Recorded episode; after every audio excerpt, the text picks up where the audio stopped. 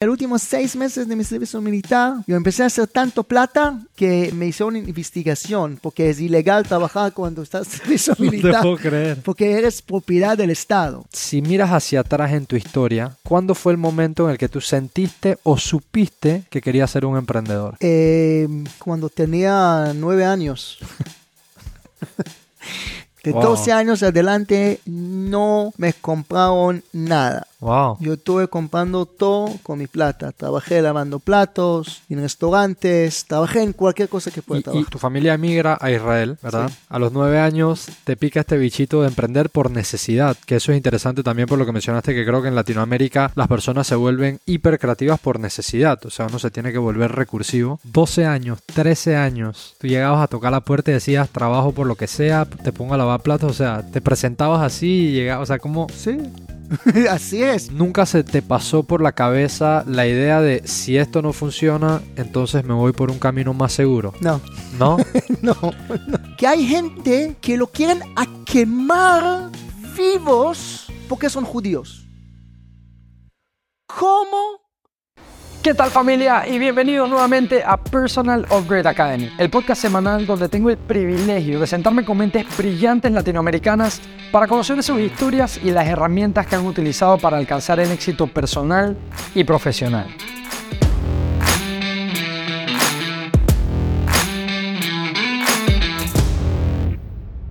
Ilan Schatz es israelí de nacimiento y un emprendedor serial. A través de su vida ha logrado fundar más de 10 compañías en distintas industrias, muchas de las cuales han escalado para tener operaciones en múltiples países. Su pasión por resolver problemas de una forma distinta ha sido uno de los elementos para su éxito, pues no se ha enamorado de un producto, sino de la solución que brinda cada una de sus empresas a cada cliente. Durante sus años de adolescencia sirvió también en el ejército israelí, donde aprendió acerca de liderazgo y trabajo en equipo, formando parte de la unidad especial dedicada a desarmar bombas. Conozcamos más acerca de la historia de Ilan, un ejemplo de que con perseverancia, visión y la capacidad de formar buenos equipos se pueden crear empresas sobresalientes. Gracias por estar acá con nosotros una semana más en Personal Upgrade Academy. Si eres nuevo en esta comunidad, bienvenido. Recuerda suscribirte, darle like a donde sea que nos estés escuchando, porque esta plataforma está creada para seguir desarrollándonos personal y profesionalmente. Y si te suscribes, si das like y si compartas, podríamos llegar a más latinos para ayudarlos juntos a crecer como comunidad.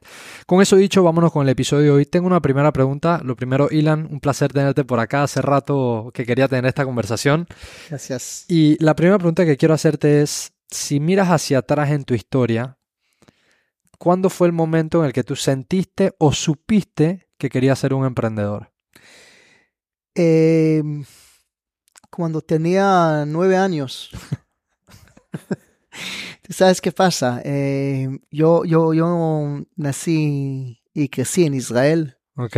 y mm, yo crecí para una familia de inmigrantes que llegaron de Estonia. En ese momento fue eh, Gran Rusia. Ajá. Eh, y bueno, cualquier inmigrante no, no hay plata. Eh, y eso es la realidad. Y hay mucho, yo pienso que hay mucha gente que está creciendo. La mayor de la gente en el mundo crece en una familia que no, tiene- que no tiene plata. Vamos, 100%. vamos- vamos a decir eso más claro.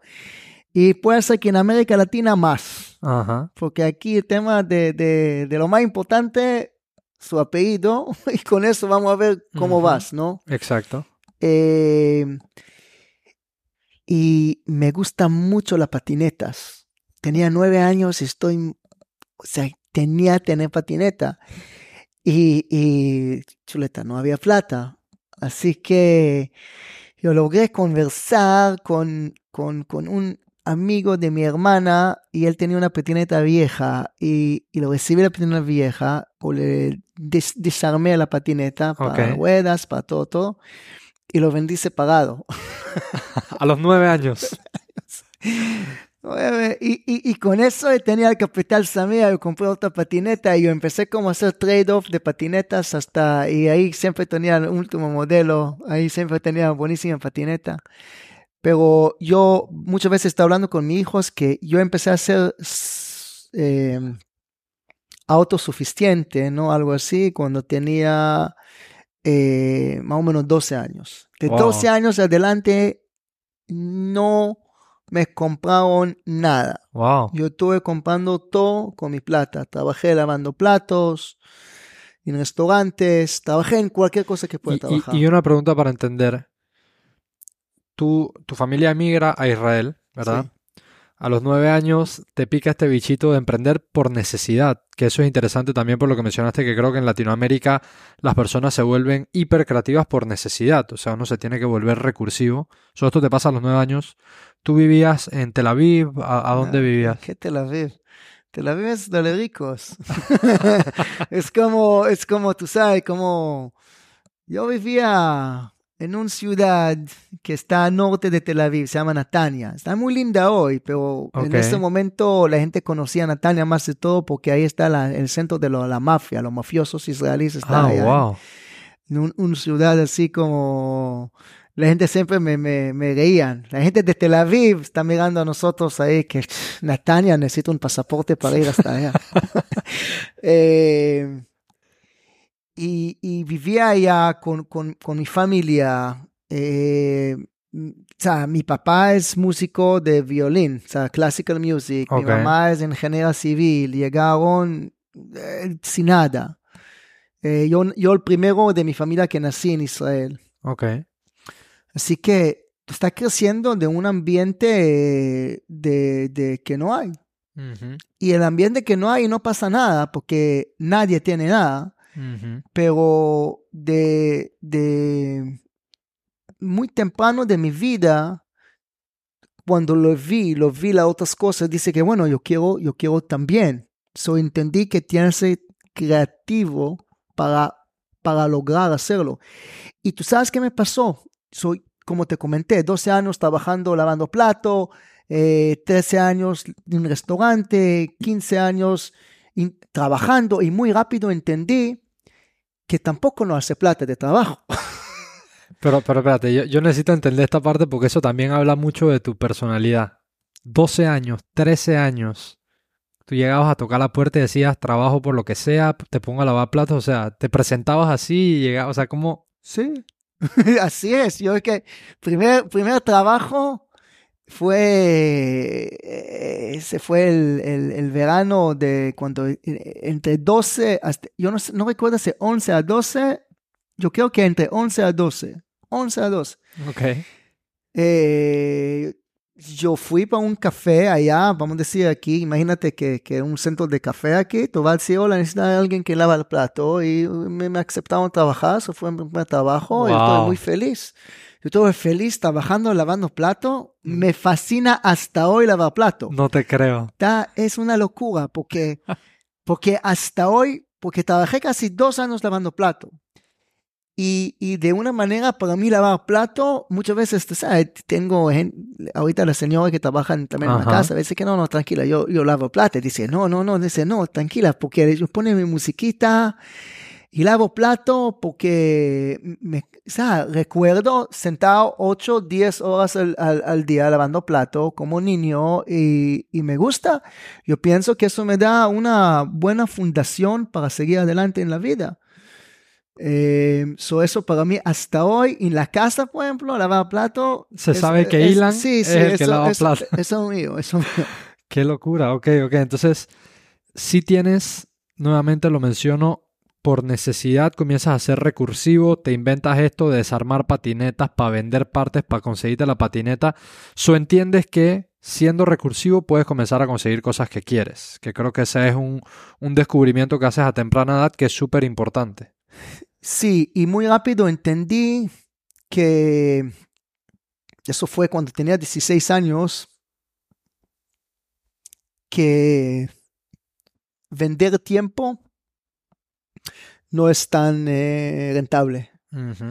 Y yo vi, yo vi mi mamá vendiendo y mi mamá es ingeniera civil, como comenté, y yo vi que el tiempo siempre es limitado. Y so, yo estuve buscando qué niño de 16 años puede hacer. So, yo empecé, eh, empecé como promoter de fiestas, 16 años. 16 años. Del, para los niños, ¿no? 16 años, y eso fue para mí un home run. Eso fue un éxito.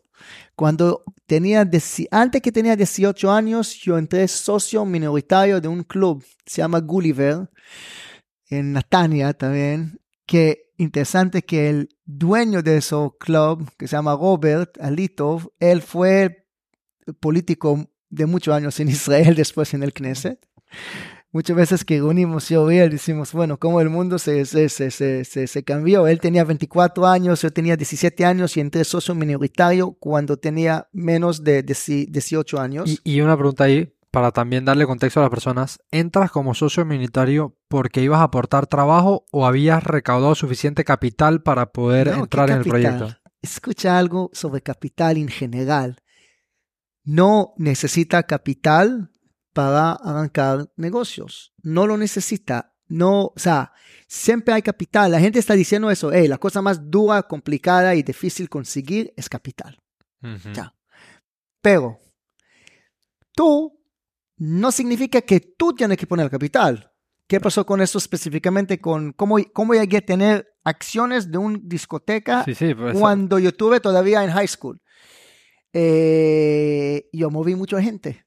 So, yo tuve tan poderoso como promotor de fiestas. ese era tu capital. Eso es mi capital, es decir, que bueno, ¿qué tengo? Y eso siempre tiene que pensar en cualquier relación que está entrando.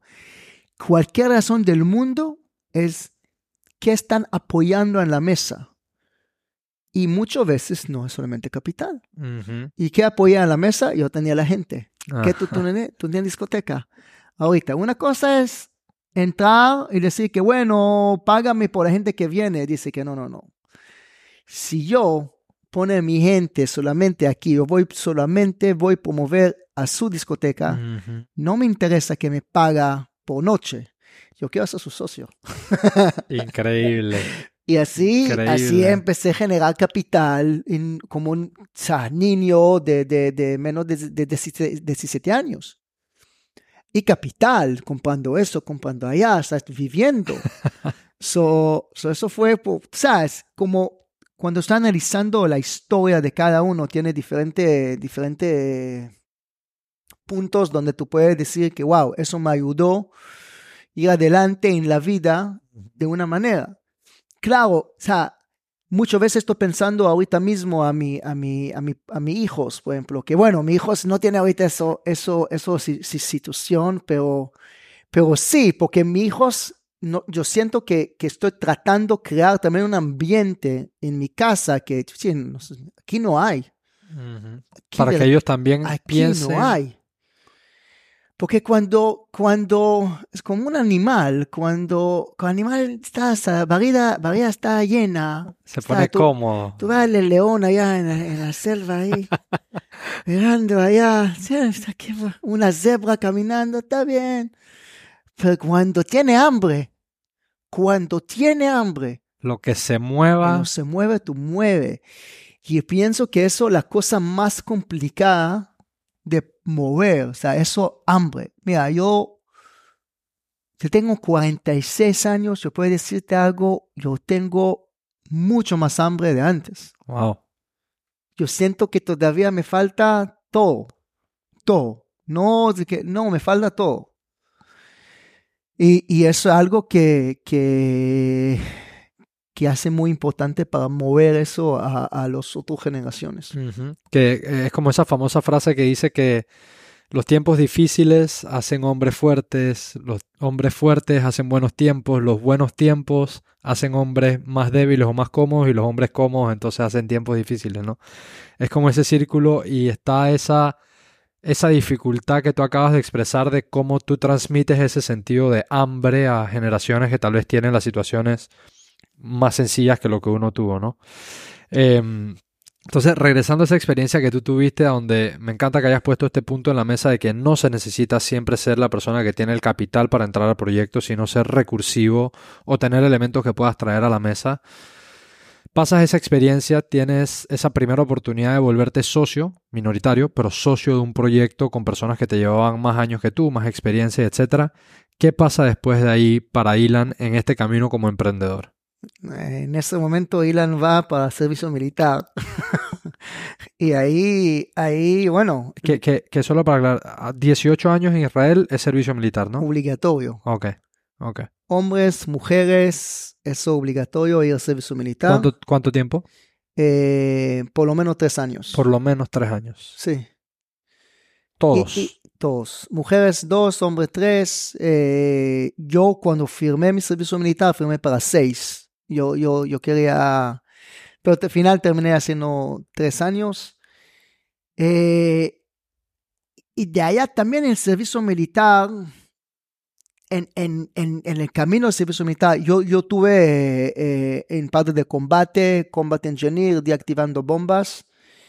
Eh, pero con todo eso, yo lo vi que hay mucha oportunidad en seguir haciendo plata. Ahí tiene acceso a mucha más gente y es mucho más organizado porque este es servicio militar. Eso, claro, tiene esos batallón y esos batallón y de allá dice, bueno, la cosa que sabe hacer es mover a la gente para fiestas. Ujú. Man, yo, o sea, yo convertí bien, o sea, para final de los últimos seis meses de mi servicio militar, yo empecé a hacer tanto plata que me, me hizo una investigación, porque es ilegal trabajar cuando estás servicio No te militar, puedo creer. porque eres propiedad del Estado. Cuando tú eres soldado, tú eres propiedad del Estado, ¿ok? ¿Me entiendes? Ok. No tienes derecho de trabajar. Sí, es- no, no, eh, no, no puede estar trabajando aquí y allá. Sí, no puede hacer, no sé, deactivando bombas y tener un negocio sin, en discotecas. Y, y, y empecé eh, a hacer, a hacer, o sea, mucho dinero.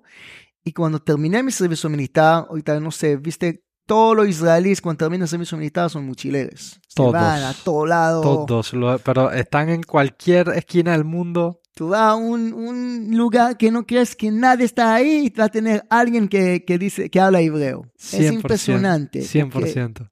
todos se van. eh, y ya no fui, yo no fui a ningún lado. Yo abrí mi discoteca. Yo abrí mi primera discoteca. Eso fue. Ahora ya no era socio minoritario acá. No, no, no, no, no, no. Fui con otro socio. Eso fue 5 de noviembre de 1998. Yo, yo estoy bueno para, para fechas. Y eso se llamaba Casa.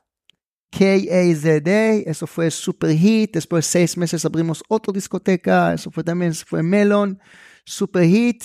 Todo en. Todo en- no en Tel Aviv, pero en la región al- alrededor de Tel Aviv. Y todo está enfocado solamente para eh, soldados. Como es un país que, que todos son soldados, so- todo está enfocado a ese segmento. Ok, porque So- cada cierto tiempo me imagino tienen time off y entonces. Sí, exactamente. So, so, yo, yo enfoqué también en mi, en mi marketing point of view. Yo enfoqué solamente porque hay todos son soldados. Hay soldados en Tel Aviv que, que en, en- en- o solda- soldados en otros lugares que son más de todo como back office soldados. Ok.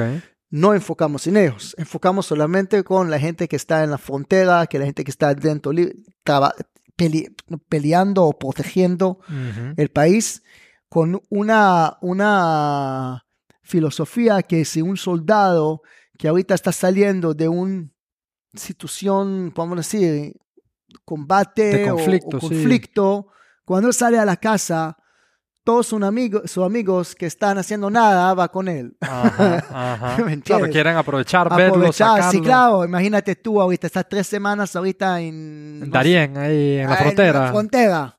Y por lo menos, ah, Juan está saliendo a la casa. Claro, ¿dónde Juan quiere ir? Juan quiere ir a esta discoteca. Vamos con Juan. Y vamos todos. Y Juan Claro. siempre recibo eh, entrada gratuita. Qué buena. ¿Entiendes? Así fue con el concepto que, bueno, tú eres soldado como whatever, tú parachute fighter o go, dale, tú puedes entrar gratis, pero siempre, tú nunca vas a ver a celebrar solo. Solo, nadie llegaba Tienen solo. como menos cinco amigos contigo que pagan un full price. Ajá. Y ahí se fue muy exitoso. Ahí, ahí yo empecé como, como, como a ver plata grande y tenía 20, 21 años, 22 años. So, e- esta pregunta ya yo sé la respuesta, pero solamente quiero hacerla antes de seguir adelante. So, pasada la experiencia de limpiar platos y Ujú. a los 16 años, cuando te diste cuenta que el trade de, que no es para todo el mundo, pero tú te diste cuenta, y creo que esto es para un grupo específico de personas, que el trade de tiempo por salario no es tal vez el mejor intercambio, más nunca trabajaste. Nunca. Ojo, error también. Si yo puedo que alguien me escuche ahorita en este podcast, estoy diciendo, trabajan un rato para alguien. ¿Por tema de experiencia o qué crees que te da? Sí, porque ¿qué pasa? Yo, yo te- tam- también en el servicio militar yo tenía problemas. Yo tengo problema con estructura. ok, yo. Ok. Y siento que si voy a tener un poquito más estructura, trabajar con alguien, recibir opinión de alguien superior. Ok. Así que, hey, man, eso no lo hace. Porque de, de muy joven, Tuviste, tuviste nada, libre. me- nada, nada me dice nada. Claro. So, siempre yo estoy con mi mente haciendo las cosas y veces que, que ahorita tengo llegando a eso, a, a- a mi edad y mirando mi carrera, mi carrera, es que, wow, un poquito más estructurado Hubieras sentido que volabas, puede ser más fácil, más Ujú. fácil, porque, claro, yo invento mucho y cambio mucho, y yo tengo esa capacidad de crear cosas de cero. Sí, y de ver y oportunidades, veo claramente. oportunidad y ir all in, y, y- y saltar sin pensar y, y saltar sin paracaídas y en el camino pensar cómo voy a caer bien. Eso la, la cantidad de veces en mi vida que salté sin paracaídas, chuchi, es demasiadas veces. Y eh, eh, eso, vo- voy a hacer un paréntesis ahí porque, porque conociéndote ya desde hace muchos años, es de admirar esa, como ese coraje y esa convicción que tienes de creer en tus propias ideas y de lanzarte. Pero eso tiene que venir de, algún lado. O sea, como que, ¿qué sientes que te ha hecho a ti? O no sé si es algo de- del país. Porque, por ejemplo, creo que una vez te lo comenté o lo hablamos, de que el israelí y que mucho ha sacado, por ejemplo, en temas de startups, en tecnología, siempre piensa en los mercados grandes. O sea, no piensan en chiquitos, o sea, piensan en grandes. Entonces eso va vinculado con la idea de lanzarse sin paracaídas. O sea, ¿de dónde crees que nace como ese, concepto de voy all y no voy por la sombrita, pasito a pasito, que es tal vez otro approach que también le ha funcionado a mucha gente? Mira, y estamos tocando ahorita Israel y Israel y, y, y que todo está también pasando en las noticias. Yo siento de crecer en Israel y, y, tener esos chip israelí. Tú estás creciendo en final sin miedo. Ojo, sabemos los riesgos, si hay miedo. No, no, no, no, don't get me wrong, hay miedo. Pero en final entendimos que tenemos que enfrentar lo me- m- eh, miedo que tenemos. Y entendemos también que de todos los, todos los riesgos que están en camino, siempre puede tener una solución. O sea, ni un camino, ni un camino de arrancar, no importa qué va a arrancar. Si tú vas a arrancar su dieta, si tú vas a arrancar manejar bicicleta, no importa que tú vas a arrancar, tú vas a arrancar pintura, pintar, pint- no, no, no importa que tú vas a arrancar, eso va a venir con muchos obstáculos que jamás tú podías evaluar cuando empezaste. Es imposible. Aunque te sientes todo el día, trata de imaginarlo. Eh, Haga su plan, vamos a decir que hacer ahorita un proyecto y tú vas a planificar tres años su proyecto. Tú vas a salir del proyecto, vas a tener cosas que no planificaste. Ajá. So, ese tema de ir adelante, ese tema de not give up, ese tema de haber los riesgos, pero tratar, analizar y buscar la solución. Yo pienso esa, esa es una manera que, que pone muy, eh, eh, es muy israelí. Es muy, muy, muy israelí. Que de, de, de un lado, we never give up. De otro lado, si fracasamos, we are not ashamed of that. O sea, no hay shame en fracasar. Ujú. Va- Estamos en- we learning from that. ¿Me entiendes? Estamos Ujú. diciendo que, bueno, donde los fracasos más grandes que yo tenía, y muchas veces aquí, son aquí en la cultura latina que, que, que, que, que me chocó, que muchas veces la gente dice, no, man, eso, man, eso, man, no, más o menos, porque ya hizo esos negocios, no funcionó tanto, hizo otros negocios ahí, no, no significa, y, y lástima por el man, porque al final está ganando experiencias, y no todas las cosas que estamos haciendo van a ser exitosas. Y, y en final siempre es un camino largo. Hay gente que tiene mucho, mucho más suerte. Estamos olvidando algo en el mundo digital, olvidando algo muy, muy importante, que el éxito por casi toda la vida humana, siempre la gente exitosa llegaron a las edades más avanzados. 50, 60, 70, ahí está el corazón de éxito. Con la revolución de tecnología, la gente llegaron muy rápido al éxito. Pero, ¿qué porcentaje? Sí, ínfimo porcentaje. Sí, nada, cualquier, que puede ser que, que, muy poco, el resto tiene que seguir y seguir y trabajar y trabajar y seguir, resolver y problemas y problemas y problemas. Y muchas veces el problema es de afuera, muchos problemas de aquí dentro, porque en final, ¿qué piensas? Que yo no tengo veces que, que, que yo estoy preguntando que puede ser que esa idea nunca va a tener chance muchas veces estoy pensando eso, a, cosas que yo estoy haciendo yo mismo. Así que sí, un día eso va a ser wow, bueno, no sé. Y eso también, eso, eso, eh, nosotros los enemigos más grandes de, de, del éxito.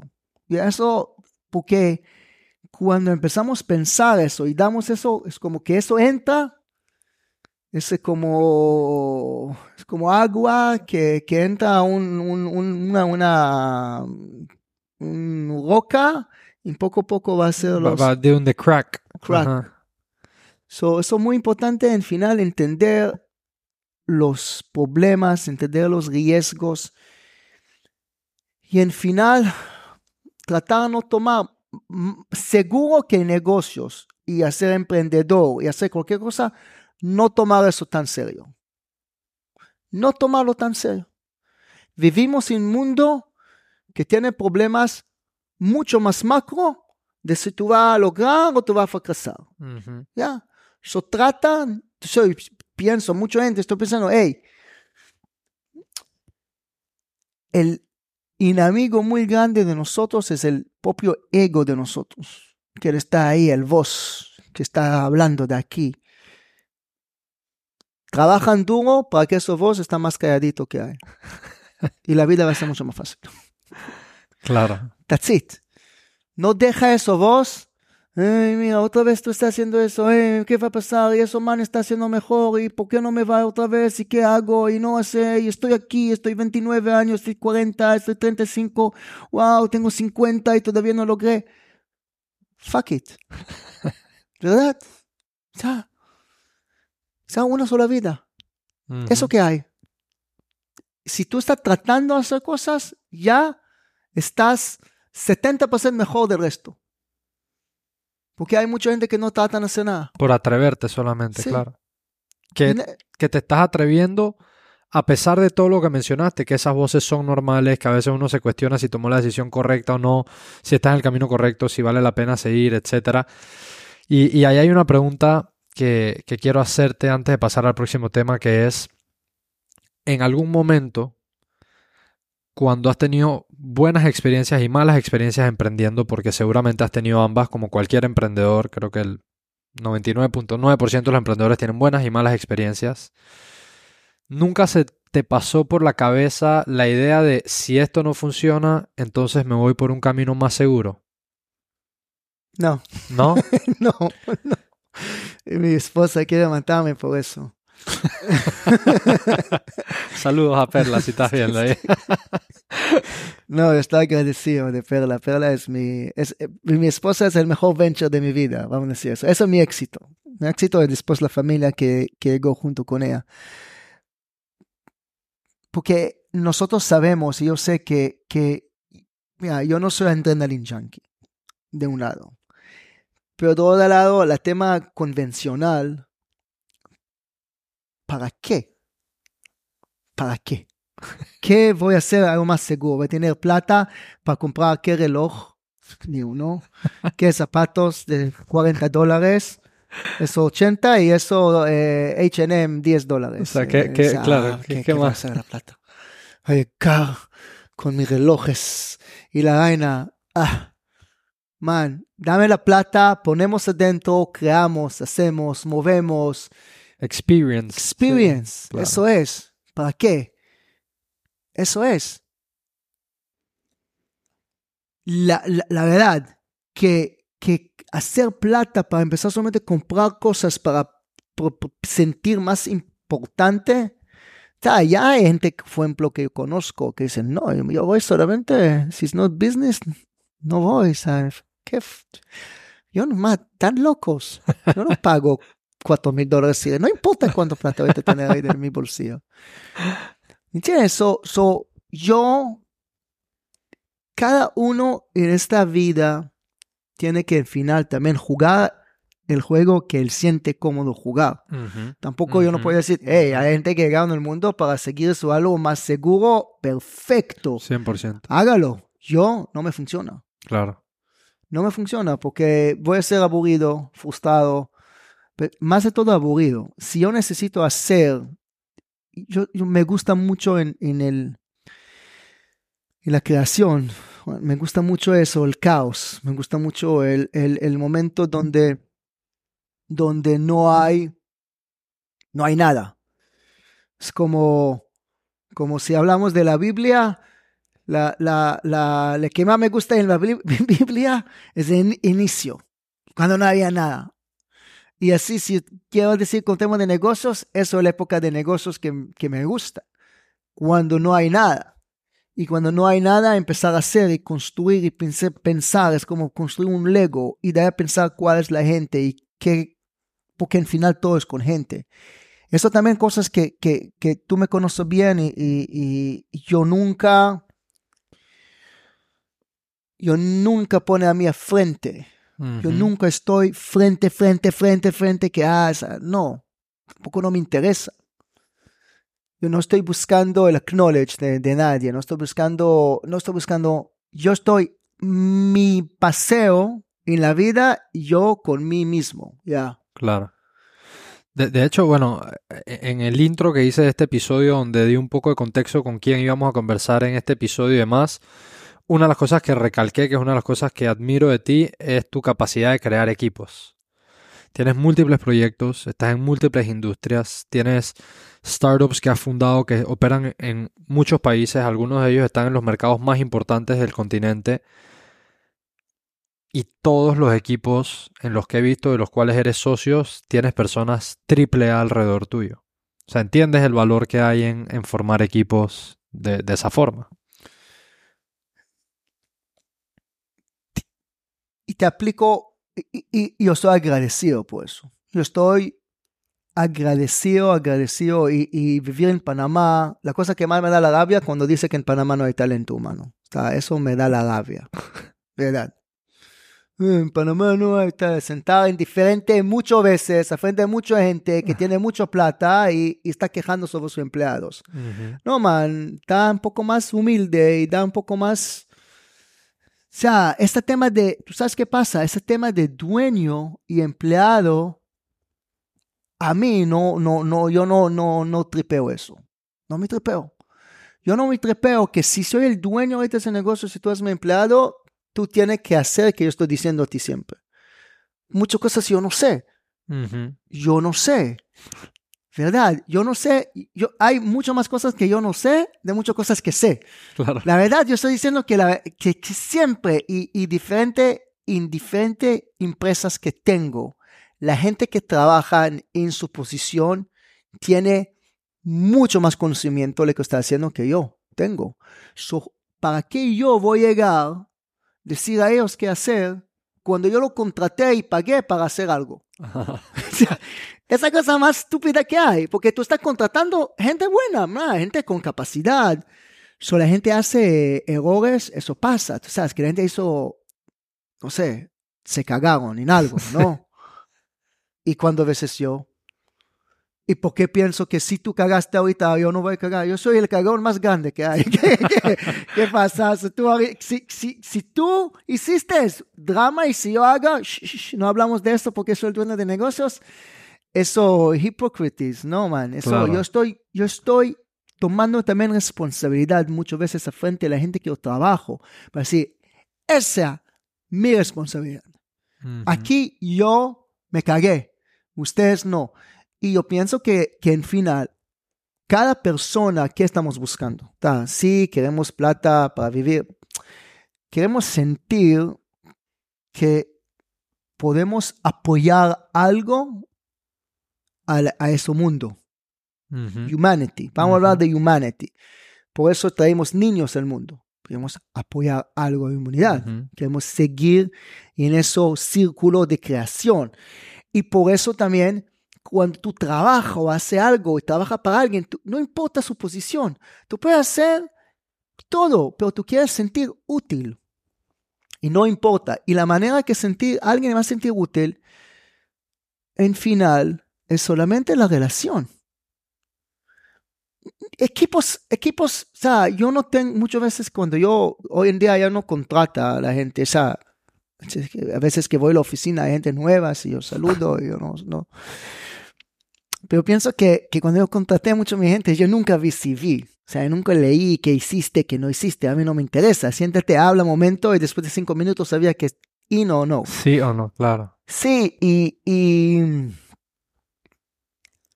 en final, la cosa más linda en ese mundo, más linda, es los humanos.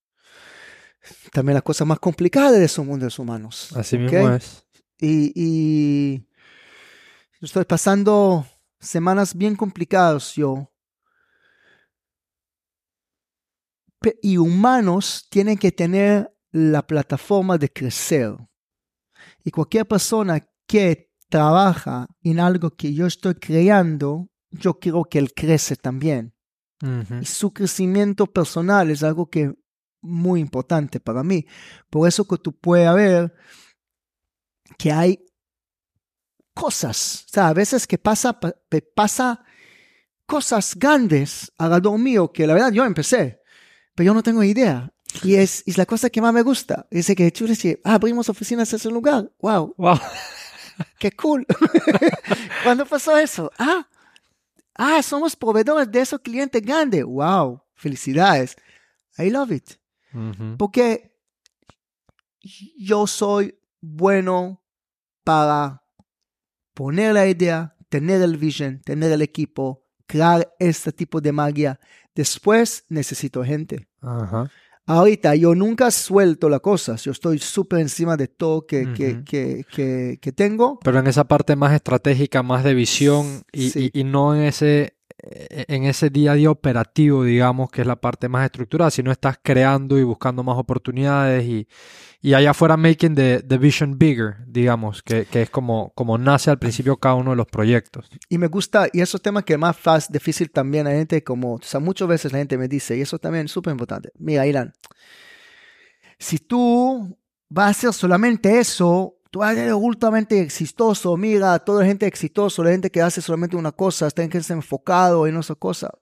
Pero al final, ok, puede ser. Y, de otro lado, so what? Alguien me preguntó qué quiere, va a ser su legacy. Aquí, ah, ¿cuál es su legacy? Todo, cada uno quiere su legacy. Eh, hijos. ¿Entiendes? Yo no quiero que la gente va a decir, ah, aquí el don que va a morir. Don Elan. Don Ilan. Ay, el Don Ilan. No me, va, no me interesa esa vaina. Don Ilan. Va a ser Don, no va a ser Dindon. O sea, ¿qué importa? Eh, en final, tu, tu, mi legacy, eh, no que, ah, tú- me preguntaban, pero tú no quieres que su legacy va a ser que la gente va a reconocer que tú hiciste tanto empresas tecnológicas en Panamá. Y estoy diciendo a, a la persona que posee, hoy la gente no tiene idea de lo que estoy haciendo. O sea, ¿para qué la quiere que la gente va a saber qué estoy haciendo cuando voy a morir? O sea, cuando, cuando- ¿para qué? No me importa. No me importa que la gente sabe o no sabe. No importa el camino que estoy construyendo, que estoy haciendo. Y yo pienso que es el take out de esa conversación es que trata como minimizar todo el ruido. Hay mucho, mucho, mucho ruido. O sea, y que más el mundo avanzando con toda esta tecnología y hay, hay 3.500 influencers y hay contenido aquí y tú tienes que hacerlo acá, tienes que hacer aquí. No, no, man, tienes que hacer que te da la gana. Y si te da la gana, mudar a vivir en Darien y, y abrazar árboles allá, hágalo. Sí, es tu vida al final. Puede sí. ser que al final, tú sabes qué va a pasar. Tú vas, todo el mundo va a decir que está loco, pero en cinco años de hoy va a ser un Netflix series about you y te vas a ser millonario que árboles en Darien. Uno nunca sabe. Nunca tú sabes nada.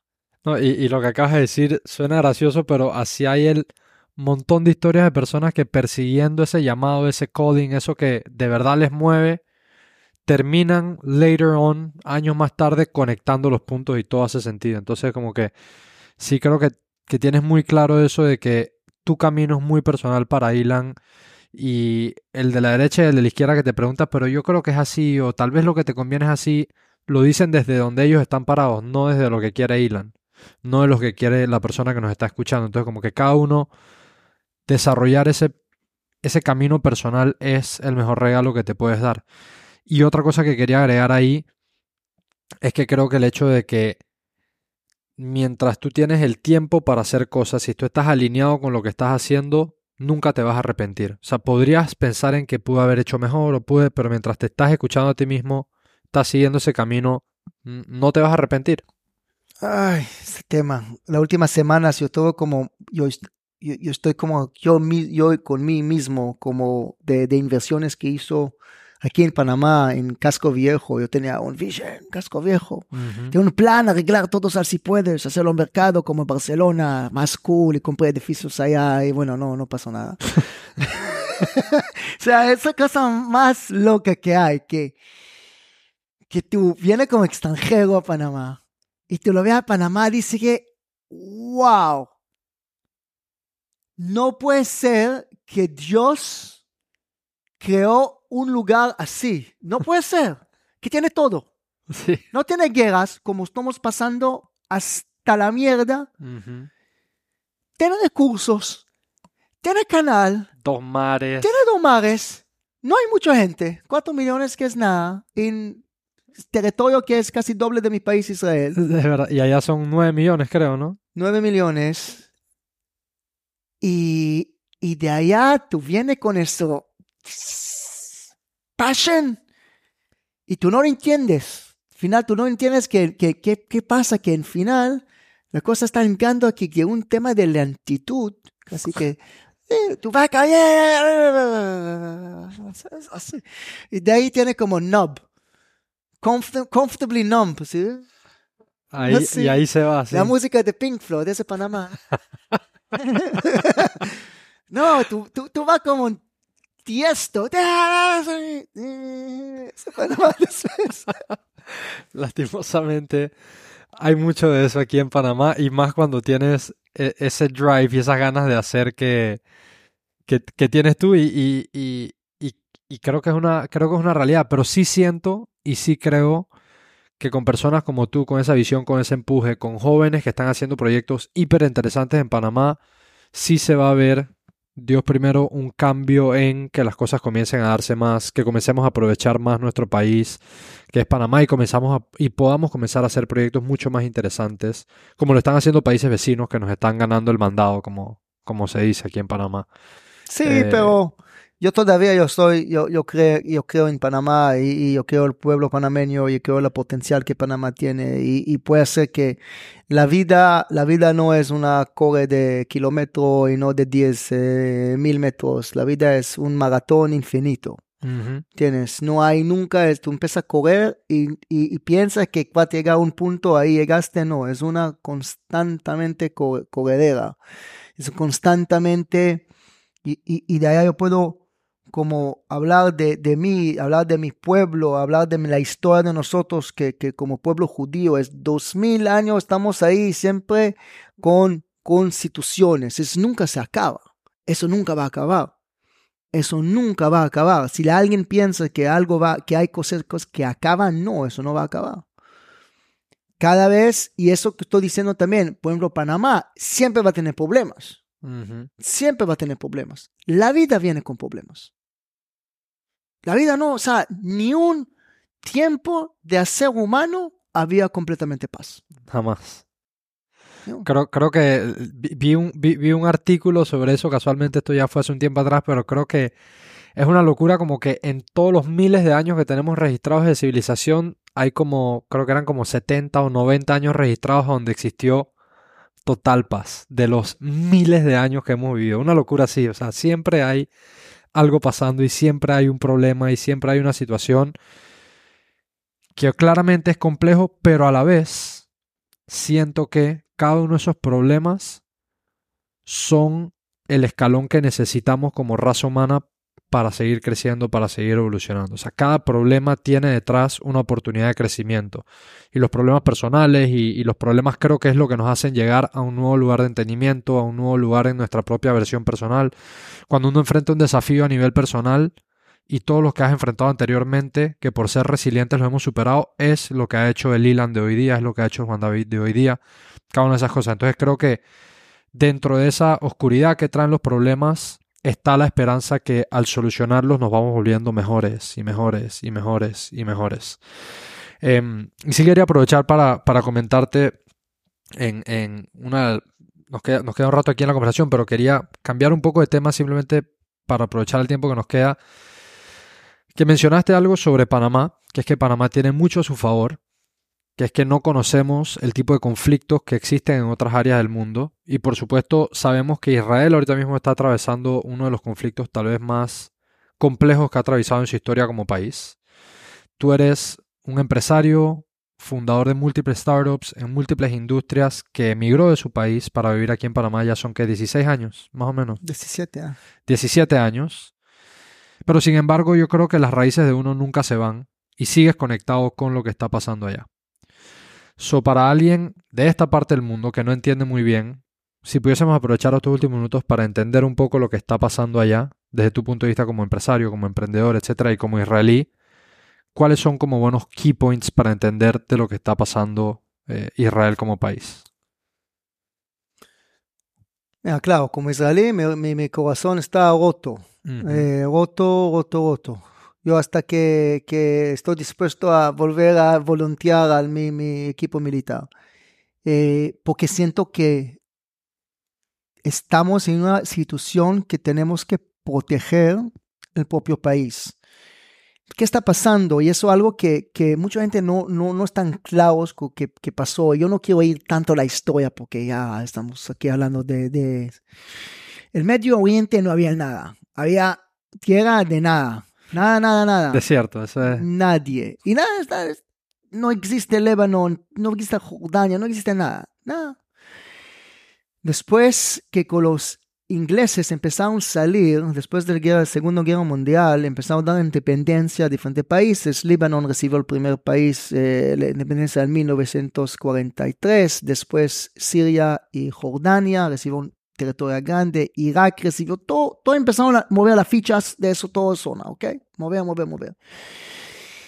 Y cuando quedaron a Jordania, 60-70% de la gente que vive en Jordania son palestinos en ese momento. Ahorita, la gente está confundiendo la nombre Palestina porque toda esa zona llamaba Palestina. Y ahí siempre vivía israelíes, cristianos, eh, musulmanes, de todo. Vivían allá bajo de la, la eh, eh Y los ingleses cuando salieron quedaron esos, esos peces de terreno que no definen todavía, porque había par de gente judíos que viven allá, par de gente palestinos que, bueno, no quiere vivir en Jordania, porque Jordania ya formó su país de Palestina, hasta las banderas del Palestina y Jordania es la misma bandera. Ok.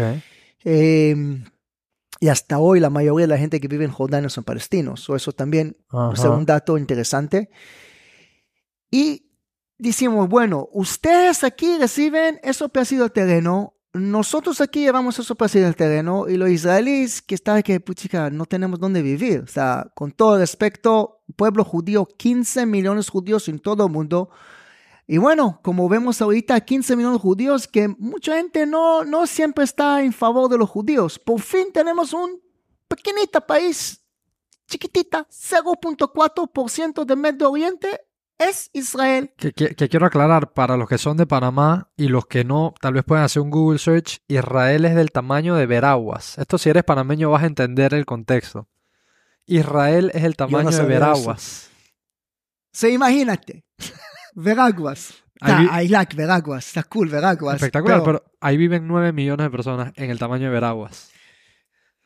So, ¿qué pasó con esta mano de Veraguas? Recibimos el país, nosotros el día que recibimos el país, yeah, país, día siguiente cinco países atacan a Israel para eliminar a Israel, ahí está declarando. Atacaron Irak, Egipto, Siria, Líbano y Jordania. Toda la frontera. Toda la frontera. Irak llegaron así como no, de un poco lejos.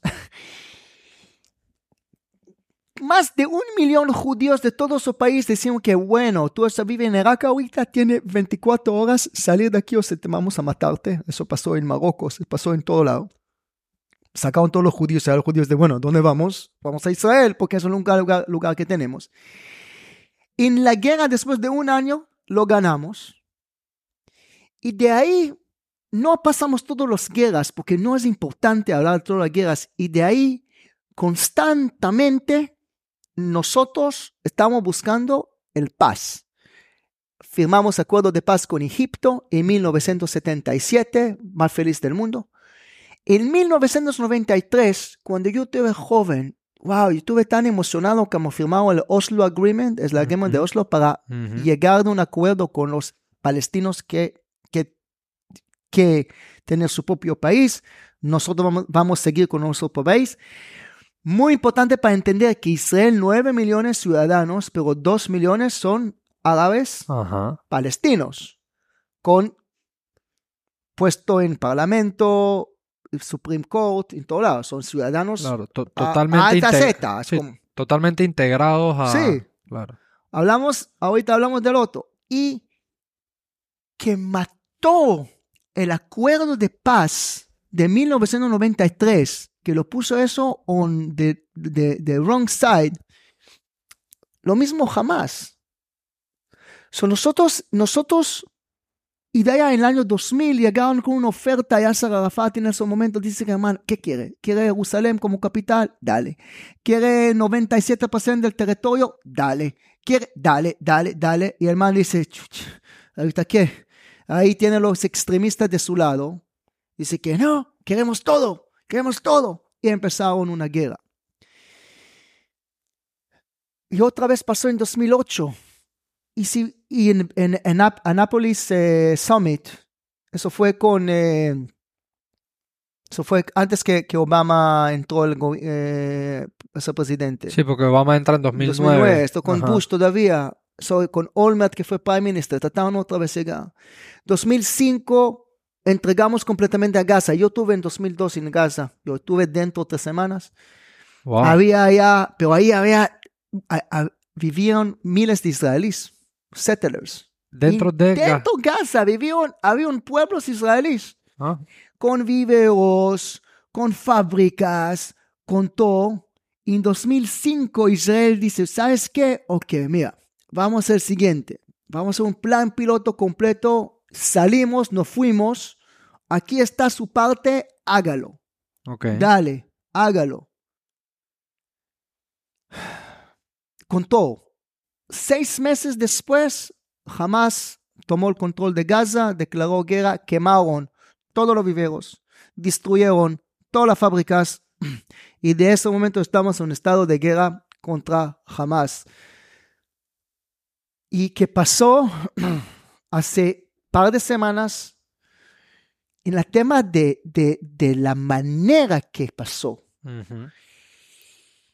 Uno, yo estoy llorando día sí, día no, por la gente que conozco, pero la gente que no conozco, por las cosas que lo veo, los videos, y, pero estoy llorando más a la gente que dice que eso no pasó y la gente que están apoyando eso, apoyando, yo estoy diciendo Dios, yo quiero preguntar algo. Ayer pregunté y voy a utilizar eso. Tú creas, y eso vamos a decir así, tú creas, si en Israel, vamos a decir algo, que en Israel, todo Israel, todo Israel son católicos. Todo Israel son católicos. No hay judíos, hay católicos y hay palestinos, eh, musulmanos. Dividido. Y hay estrés entre dos. ¿Alguien en el mundo va a cuestionar si eso pasó o no pasó? No. Alguien en el mundo va a decir, pero hey, ¿por qué está atacando con tanto? No, nadie. Ese tema, y, y lo veo porque en este día mismo hay ataques contra judíos en Francia, Inglaterra y en Estados Unidos, y eso me rompe el corazón. Porque yo siento que, opa, volvimos al tiempo Alemania, 1933. Yo, imagínate, tú conoces a mí mi- y la gente que no me conoce. O sea, yo, yo soy una persona cool, ¿no? Yo no, na- yo soy pana. ¿Por qué yo necesito aplicar a mis hijos que hay gente que lo quieren a quemar vivos porque son judíos? ¿Cómo 2023 vivimos en un mundo que yo, hola, pana, surfeo, rumbas, chill, tengo que aplicar a mis hijos que hay gente que quiere quemar y en ahorita en las universidades, en Stanford, en New York, en Harvard, hay gente que dice, bueno, ¿por qué no? Man, que, ¿tú sabes qué, Juan? La verdad, yo estoy diciendo, ¿sabes que Si eso es la rumba de ese mundo, ya, que Artificial Intelligence take over. Ya, yo quiero lo que máquinas controlen ese mundo. Porque el ser humano se fue a la mierda. Ujú. Tú puedes decir que no, pero ustedes hicieron eso, pero ustedes hicieron eso. da, da, da", Y todas las mentiras que están haciendo en redes sociales. Man, yo quiero paz. A mí me interesa solamente paz. Pero ¿qué está pasando? En 1979, en Irán, entró un nuevo presidente, Ujú. Atulula Khomeini. Y Atulula Khomeini, él tiene una idea muy interesante, hacer la revolución regional, donde él, Irán, va a controlar el Medio Oriente y va a ganar en la pelea entre la Shia de un lado y la Sunni de otro lado. Y ahí es una pelea que ellos tienen de 1678 o 7 cuando Muhammad se murió. Nosotros no tenemos nada a ver con eso. Pero ¿qué pasa? Como nosotros estamos allá, para esta man, eso no sirve. Claro, eso no está en el plan. Eso no está en plan que había con un grupo que son judíos que va a estar allá en su, en, en- en su plan macro. So él tomó decisión, y, y ahorita no es algo que estoy inventando. Tú entras, Irán tiene meta destruir Israel. Ahorita cuando estamos diciendo destruir, yo no sé, la gente no entiende. Destruir significa matar mujeres, bebés, niños, hombres, destruir. Destruir es no decir que, oye, tú puedes mover, por favor, destruir. No. Y jamás adaptó también su constitución el mismo, el mismo manera. Y también el Hezbollah. So, ellos crearon Irán, dos poderes de dos lados. Hezbollah en el norte, que está dañando la vida de los libaníes. Yo tengo muchos amigos libaníes, está matando la vida de Lebanón, esa Hezbollah. Y en el sur tenemos Hamas, que pobres palestinos también. ¿Qué Ujú. tú piensas que yo estoy, cuando la gente dice Free Palestine, sí, sí, fa- Free Palestine, de jamás, seguro. Ujú. Pero cuando tú dices Free Palestine from the river to the sea, eso significa que tú te haces genocidio a mi familia. Porque de river to the sea nosotros estamos viviendo allá. Ujú. Y la cosa más triste, Juan, más triste que Israel, los últimos años, ya crearon arre- eh, arreglo de paz con los Emirates y con Marruecos, está a punto de hacer arreglo de paz con Saudi Arabia. Y en ese acuerdo de paz había como un plan adicional ayudar a normalizar la relación entre Israel y los palestinos. Y eso todo fue a la mierda con ese ataque brutal. Ujú. Sí, de, de hace dos, dos semanas, tres semanas. Uh, Y ahorita, la cosa que más me rompe el corazón es que eso creó una ola de antisemitismo que yo como persona jamás pensé que, que voy a ver en esa época. Yo no imaginé, porque yo conozco bien la historia judía, yo no imaginé que pasaron tan poco tiempo de 1940 41 cuando empezaron con el Final Solution Ujú. en el Vance Summit que llegamos a un mundo que es muy vocal salir a la calle decir yo quiero eliminar judíos de ese mundo 80 años más tarde. Sí. y para toda la gente que quiera eliminar judío del mundo, se bueno, elimina tu Facebook, tu Instagram, tu WhatsApp. Eh, bueno, queda con TikTok, es de chinos, pero a la mierda TikTok. De verdad que sí, porque Porque, de, de- por cierto, y vi una, vi una publicación así que salió donde salía todo, todo como el, el- la red que está soportada por mentes israelitas que han sido parte de el crecimiento de todas las plataformas digitales y muchas otras cosas. Mira, te, te voy a decir algo. El, el, y, y- eso no va a pasar. Nosotros tenemos dos mil años. Hay cada vez de diferente lado, quiere eliminar, eliminar, eliminar. bueno, ya pasamos. Y vamos a pasar también esta ola. El mundo, el mundo no va a ser el mismo mundo sin los judíos. Y hay 15 millones de judíos en nuestro mundo. 15. Sí, que como lo ves con la población 15. es... Judíos somos la salsa. Salsa. No somos el main dish. Pero nosotros la salsa que pone mucho sabor. La creatividad, pensamiento, donas, donadores más grandes de la universidad. Nobel Prize winners. Yo no estoy poniendo eso para show off.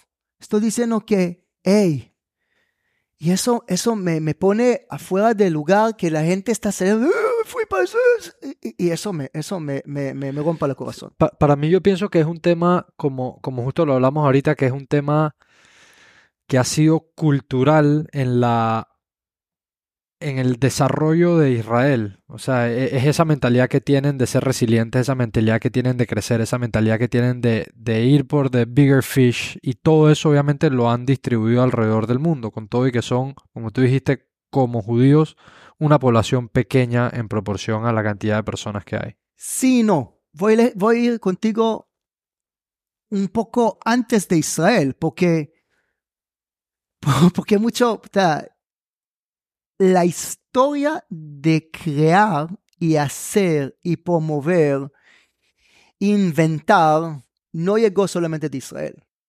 No que el Estado de Israel creció y ahí tenemos esos chips de israelíes creativos. No.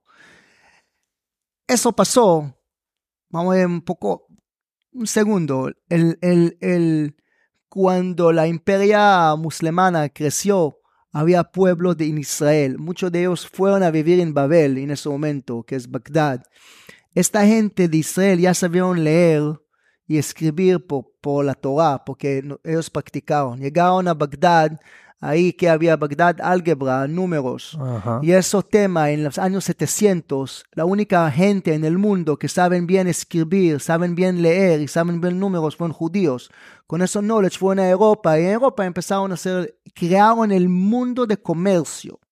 So, estamos hablando de generaciones de creatividad y creación. Ujú. So, el mundo de comercio, el mundo tecnológico, el mundo científico, todo ese mundo se mueve mucho por una población bien chiquitos, 15 millones de personas.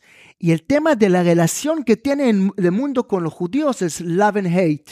Ujú. ¿Me entiendes? Ujú. Es, es siempre es como abrazar de un lado y la otra lado cuando ya no podemos sacar la chucha, sacamos la chucha.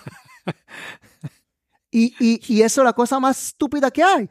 Porque al final te dice que, que están dando tanto. We take, sí. We think, somos comerciantes, somos negociantes, sí. Pero nosotros también damos de regreso mucho para los humanos, para la humanidad. Ujú. No estamos hablando ahorita de su bolsillo o mi bolsillo, cuando estás mirando el big picture. El macro, sí. Big picture. 1.6 mil millones musulmanos en el mundo. 85, 90% son los mejores gente que hay. Pero 10% son fundamentalistas, extremistas, yihadistas Ujú. que no crean en mi derecho de vivir y cuando van a terminar conmigo no va a creer en su derecho de vivir. Así que lo- nosotros estamos enfrentando no solamente Israel ahorita contra la situación de Palestina en Gaza, que la verdad es overrated con todo lo que está haciendo en las noticias. Estamos enfrentando de una ola que no empezó hoy. Esa ola empezó en los noventas. Y ya lo vimos diferente pic. Ujú. Vimos Al Qaeda, vimos lo- ISIS. Y lo hemos visto en Europa, en América. Sí, en- sí, sí, sí, sí. Vimos Al Qaeda, vimos ISIS y ahora vamos jamás. Sí, y, y la cosa más peligrosa, porque cuando pasó con Al Qaeda, todo el mundo dice, Al Qaeda, cuando pasó todo cosa con ISIS, ¡ah! ISIS. Y ahorita con pasa el tema de Hamas, Free Palestine from the River of the Sea. una Fucking locura. crazy. Una locura, sí. Tú- tú no- nosotros somos frontline. Eso viene con tanto peligro para el ser humano. Eso peligroso. Yo no tengo nada contra los palestinos. Yo tengo todo contra Hamas. Porque Hamas es más peligroso de ISIS. Ahorita la gente, en las noticias y cosas, dice que bueno, es un freedom fighter y cosas así. Bullshit. Sí, una locura. Freedom Fighter no está sacando el bebé de la panza de la mamá cuando ella lo vea y pone un tiro en la cabeza y después mata a ella. Eso no, hace, eso no lo hace Freedom No, Fighter no, en eso- ningún lado. No, no, no. y no, hace rape. No, no, no, no. Eh, No hacen eso. No, eh, eh, es. Yo, yo, yo personalmente y sin entender obviamente mucho del conflicto, mi primer punto de partida siempre va a ser que ningún grupo extremista trae nada bueno. O sea, partamos por esa premisa de que ningún grupo extremista, y más cuando tienes en tu constitución, y más cuando tienes en tus leyes superiores, el que literalmente y textualmente diga exterminar a. O sea, eso no. Olvídate, y olvídate ya ni siquiera hablemos de judíos, sino exterminar a los de Chiriquí, a los panameños. Exterminar a, no, o sea, eso, no- eso, no, eso no, no, no hay cabida para eso en un mundo que necesita todo lo contrario, paz, amor, entendimiento.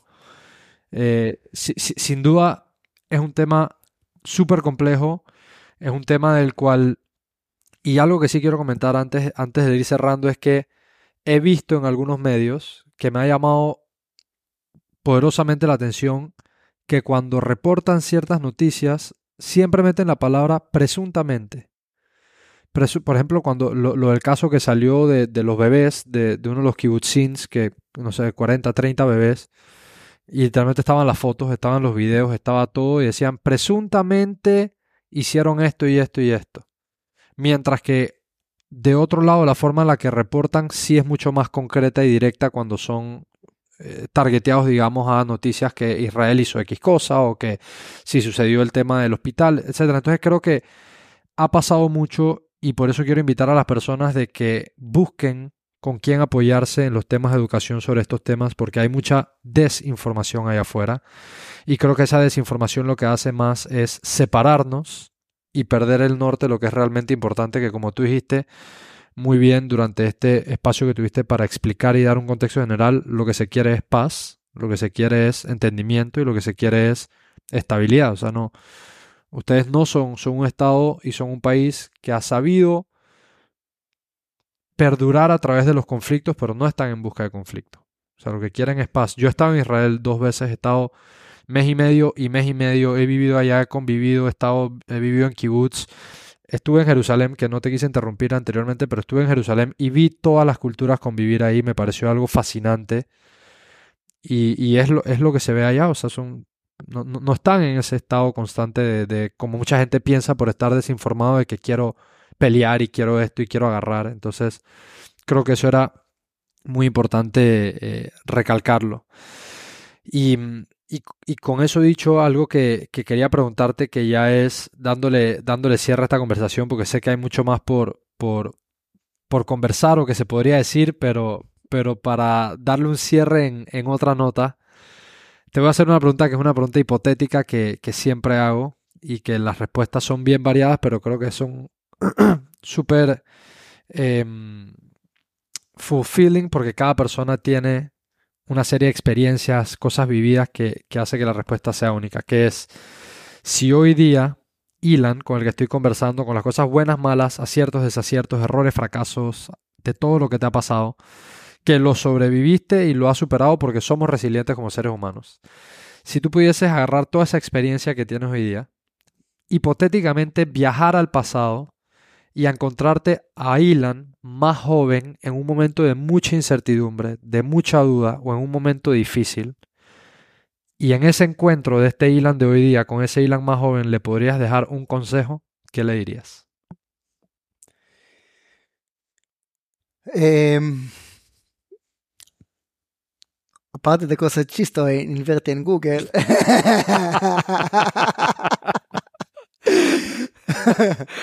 Importante consejo Sí, sería o ese, ¿no? sea, Google, Facebook, pay attention. Eh, eh, controlar más el voz interno.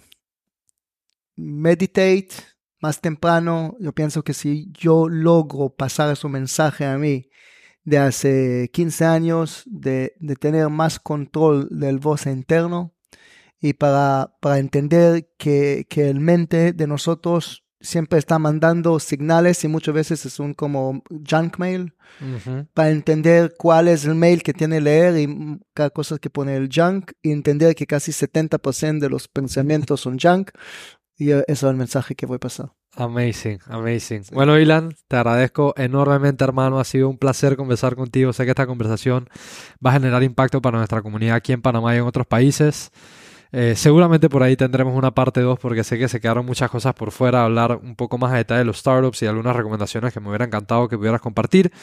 Pero hasta aquí llegamos en este episodio. Esto ha sido Personal Upgrade Academy. Un gusto estar con ustedes semana tras semana. Recuerden compartir, darle like, suscribirse a cualquier canal a donde nos estás escuchando, porque la idea es que este proyecto llegue a más latinos para seguir desarrollando y creciendo personal y profesionalmente. Con eso dicho, nos vemos el próximo lunes en otro episodio más de Personal Upgrade Academy. Bless.